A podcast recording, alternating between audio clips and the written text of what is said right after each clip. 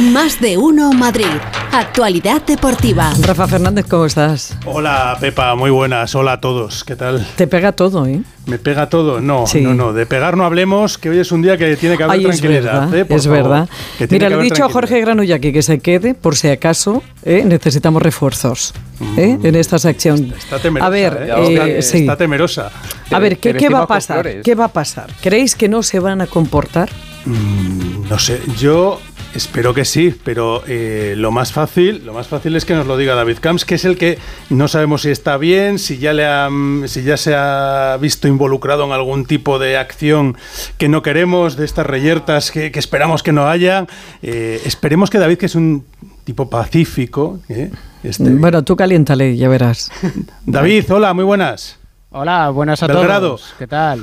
Hola. Oye, David, si te, si te, parece, hacemos una cosa. ¿Por qué no nos pones eh, un poquito en situación de lo que sucedió? Porque quizás hay alguien que diga de qué narices están hablando. claro, que, lo, lo, mismo alguien no vio la pelea del pasado jueves en el segundo partido de los cuartos de final de la Euroliga, al mejor de cinco entre el Real Madrid y el Partizan. Ha faltado un minuto 40 segundos se lió, como comúnmente se suele decir, la marimorena, un minuto 40 para el final, falta deportiva muy fea de Sergio Yul. Tampoco hace falta que des todos los detalles, David, ¿eh? que terminamos en media. hubo, una pelea. El caso es que en la pelea eh, y en esa reyerta hay sancionados, que es el francés Jabusel, que cogió por el cuello e hizo una llave eh, de judo a Exum. Y el caso es que, claro, el ambiente está caldeado, muy caldeado. ¿Qué ha sucedido en los días posteriores a esa pelea? Que en el Partizan su entrenador Celko Bradovic, su director deportivo que se llama Zoran Savic, se han reunido con todas las peñas del Partizan para tranquilizar los ánimos. Más allá de unas pequeñas pancartas que ha habido en la cartera, que algún tonto pues siempre hay en el mundo, también en Belgrado, pero más allá de eso, de momento hay seguridad 24-7, que se suele decir, alrededor del Real Madrid. La cuestión estará a, a partir de las 6 de la tarde en el Stark Arena. Daros cuenta que caben 21.000 y pico espectadores. Allí, eh, eh, David, los aficionados de Belgrado eh, están más cerca de lo que aquí consideramos ultras, en su mayoría, que, de lo que consideramos... Sí, rozando, rozando siempre el límite de la legalidad y de la deportividad, que se puede decir. No llegan al extremo probablemente de, los aficionados griegos que lanzaban en su momento monedas, sillas y demás cuestiones, pero sí, es verdad, tampoco pasa nada, es la historia de, Europa, no hay, no hay más. Pero aquí sí que es verdad que el ambiente es muy hostil, pero siempre en ese límite de la presión ambiental.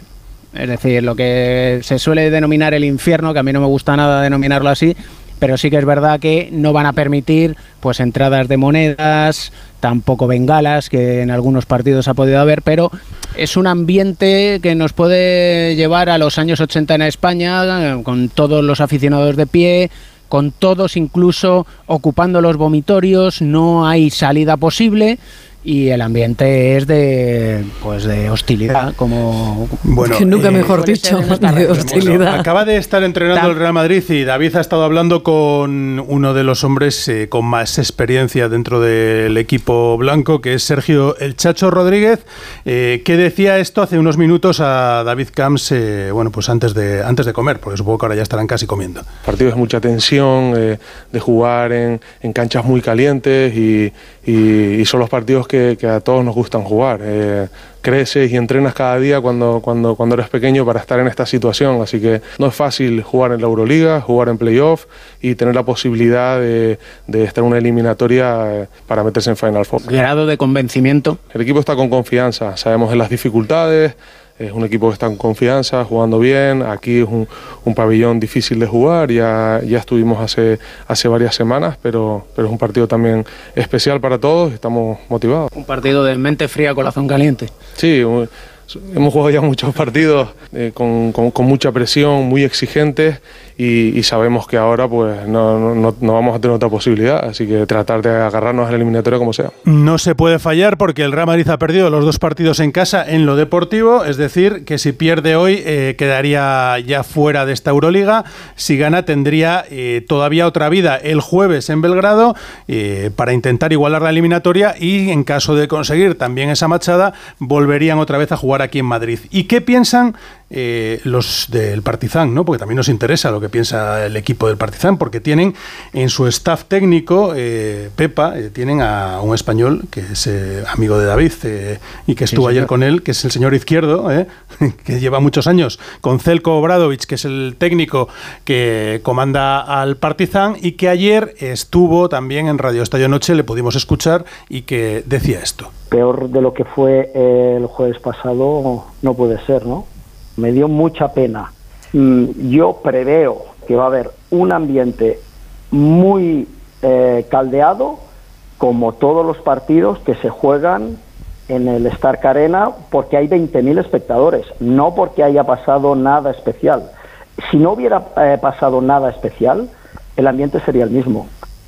Bueno, yo tampoco me creo que el ambiente fuera el mismo, pero bueno, porque al final lo que pasó es algo que está demasiado reciente, ¿no? Pero igual han hecho las paces. pero bueno, no, eh, si las paces las hicieron, pues terminar el partido. Otra cosa es que los aficionados no lo vean de ese modo. De hecho, si hablas con cualquier lugareño, sea del Partizan o sea del Estrella Roja, por suerte me he encontrado más del Estrella Roja que del Partizan todos dicen lo mismo. El ambiente está caldeado, prepárate para luego, que va a estar bonito. Entonces, a mí lo, de, lo del Camps, a mí lo del Stark Arena me suena a Juego de Tronos, a la feria de los Star, y eso, y eso siempre da miedo.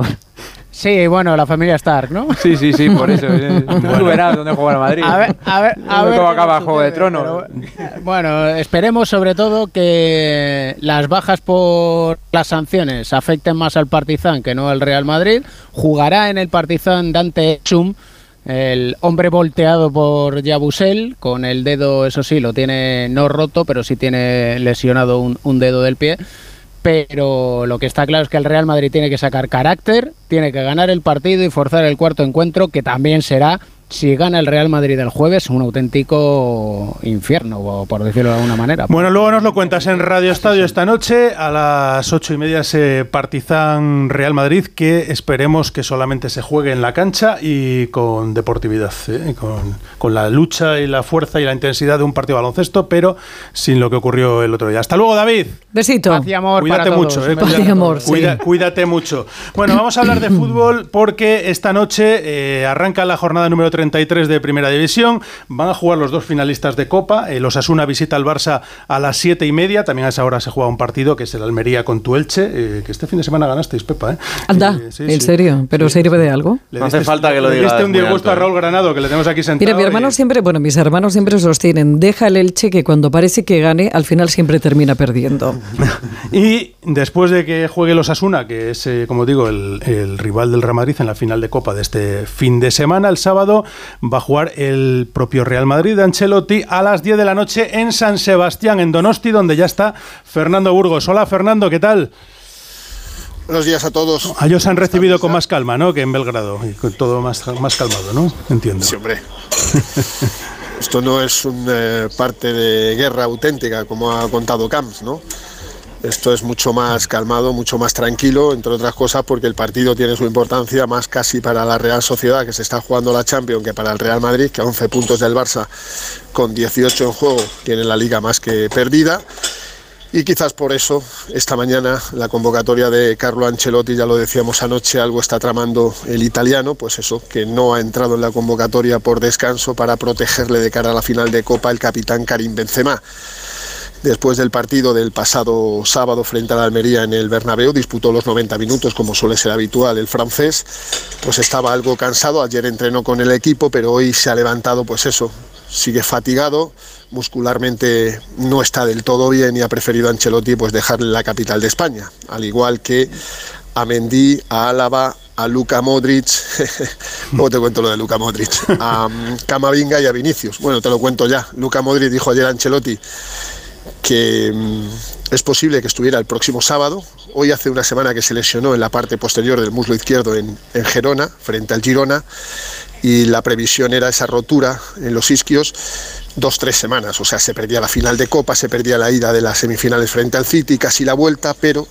dos días después de la lesión en Gerona, eh, dijo Modri, me voy a ir a Belgrado. Sí, a Belgrado, donde está ahora Camps, donde se va donde se puede armar la Marimorena esta tarde? Pues se fue con la doctora Milagro, Pepa, la doctora Milagro, que es una insigne doctora de apellido Kovacevic y que tiene, dicen, una crema de placenta que acelera la recuperación de las lesiones musculares. Casi, mientras, no sea, mientras no sea la misma de que le dieron a Diego Costa, ¿te acuerdas? Y, se puede hacer y se puede hacer una crema de placenta. Eso parece. Pero así lleva desde el año 2009, cuando los primeros jugadores que fueron a, Belgrado fueron los del Liverpool de Rafa Benítez. Lo intentó Diego Costa en la final de Lisboa en 2014 eh, para jugar la final y duró nueve minutos. Le tuvo que sustituir Simeón en el minuto nueve porque la crema de placenta no, no hizo sus efectos. Pero esta temporada, este año, en diciembre, el año pasado, eh, Djokovic con una lesión muscular importante estuvo tratado por la doctora Kovacevic, la doctora Milagro, y se recuperó, no solo se recuperó, si ganó, sino que ganó el Open de Australia jugando siete partidos. Sí, sí. sí. Pero entiendo que eh, eso son células madre. Eso es. Claro, pero las células madre, eh, bueno, tiene una conversación esto tú y yo. Eh, yo creo que aquí en España no están permitidas pues al parecer sí están permitidas en ese tipo de... Células madre, o sea, em, humanas. Luego le llaman a otras cosas vegetales células madre, pero... Va a ser en Belgrado y como no lo denunciemos, me parece que... Eso es. No, al parecer es todo, es todo legal, porque Luca Modric quiere jugar la final de Copa para mí supone un riesgo innecesario porque la temporada del Madrid no acaba el próximo sábado en la Cartuja frente a Osasuna en la final de Copa. Luego tienes, para mí, dos partidos más importantes. Sí, lo del sábado es un título, pero el Madrid seguro que cambia la Champions por la Copa del Rey. O sea, eliminar al City y ganar la Champions, la decimoquinta, ¿no? Porque luego tienes esos dos partidos contra el City.